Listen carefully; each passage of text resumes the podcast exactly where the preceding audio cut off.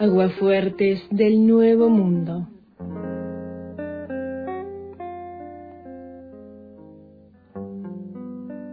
Buenos días, amigas y amigos de Entre Bardas.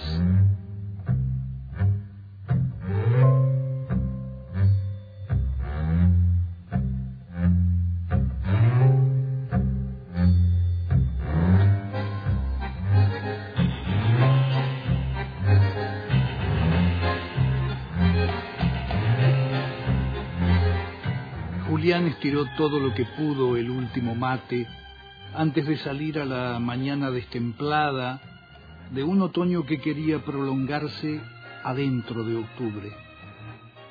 El viento cordillerano volvía desapacible la mañana valletana, pero no había más remedio que salir a la calle y caminar las treinta cuadras que lo separaban del taller en el que ya hacía veinte años que se ganaba el sustento. A esa hora el galpón en el que estaba el torno sería prácticamente un frigorífico. Hasta el año pasado eran cinco los trabajadores de esa pequeña empresita familiar, e incluso los inviernos eran más llevaderos mientras circulaban el mate y las charlas animadas de los operarios. Hoy, después de más de un año de pandemia, parecía un milagro que el patrón siguiera levantando la cortina metálica. Sin embargo, ese prodigio no había logrado impedir que el plantel se redujese a tres empleados. Y luego de eso, al trabajo salteado solo en lunes, miércoles y viernes.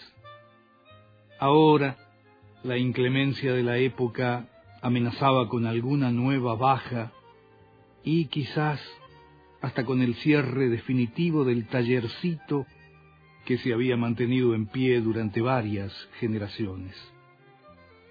Aunque a Julián no le gustaba nada pensar en eso, era inevitable considerar que sus veinte años le daban algún resguardo, sobre todo frente a sus compañeros más jóvenes, más nuevos y más preocupados por su futuro inmediato. El patrón no era mal tipo y había aguantado el ancla todo lo que pudo, hasta que ya no pudo más. Algún subsidio le permitió postergar varios meses la resolución dolorosa. Las dos ausencias todavía pesaban en el ánimo de los que permanecían. Eran dos muchachos con muy poca antigüedad, y fue relativamente económico prescindir de sus servicios. Julián agradecía cada mañana la protección laboral que impedía a los patronos más impiadosos y angurrientos regresar a formas casi esclavistas en las que la condición humana tenía una relevancia escasa.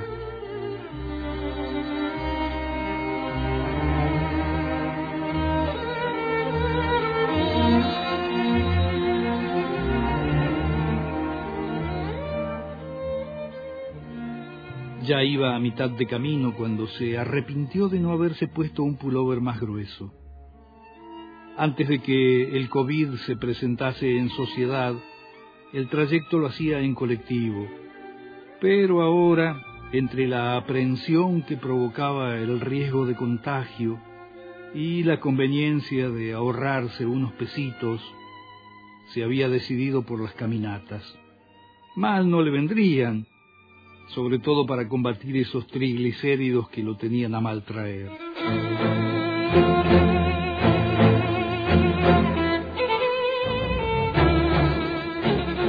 Hasta hace cuatro años, lo del abrigo no era un problema, porque Dorita, siempre madrugadora y atenta a lo que la radio aconsejaba, le elegía la ropa más adecuada la patrona no llegó a conocer las penurias del confinamiento sanitario por causa de un aneurisma implacable.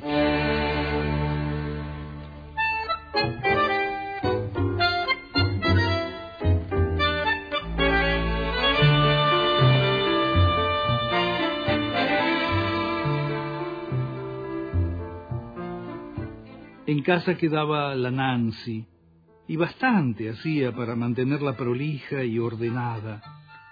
Pero su embarazo adolescente y la posterior condición de madre soltera no le dejaban demasiado margen para prodigarle los mismos cuidados con que Dorita lo atendía. Estos pensamientos le entretenían las últimas cuadras. Julián tenía gran fortaleza espiritual y no se dejaba deprimir con cualquier cosa, pero eso no impedía que algunas preocupaciones lo sumergiesen en cavilaciones profundas. Desde hacía varios días, el horizonte electoral era un tema que lo venía inquietando. Con mucha frecuencia se decía a sí mismo, ¿y qué podría hacer yo en todo caso? Quizás el fresco de la mañana le haya despejado las ideas, pero esta vez creyó encontrar algunas respuestas a ese interrogante. No quedarme indiferente ante las amenazas a mis derechos como trabajador, seguir reivindicando las conquistas sociales logradas con sacrificio y comprometer esfuerzo para seguir ensanchando los márgenes de cobijo a los sectores más vulnerables. Ah, y levantar barricadas contra la mezquindad y el egoísmo de los que no ven más allá de sus propios intereses. Ahora mismo iba a preguntarles a sus compañeros qué sabían de los dos purretes que habían quedado cesantes, y si hacía falta, vería de qué manera podían darles una mano. Al pibe de la Nancy seguro que no le podría dejar mejor herencia que la de una práctica solidaria y un concepto sensible de la vida. Cuando llegó a la esquina del taller, ya casi no tenía frío.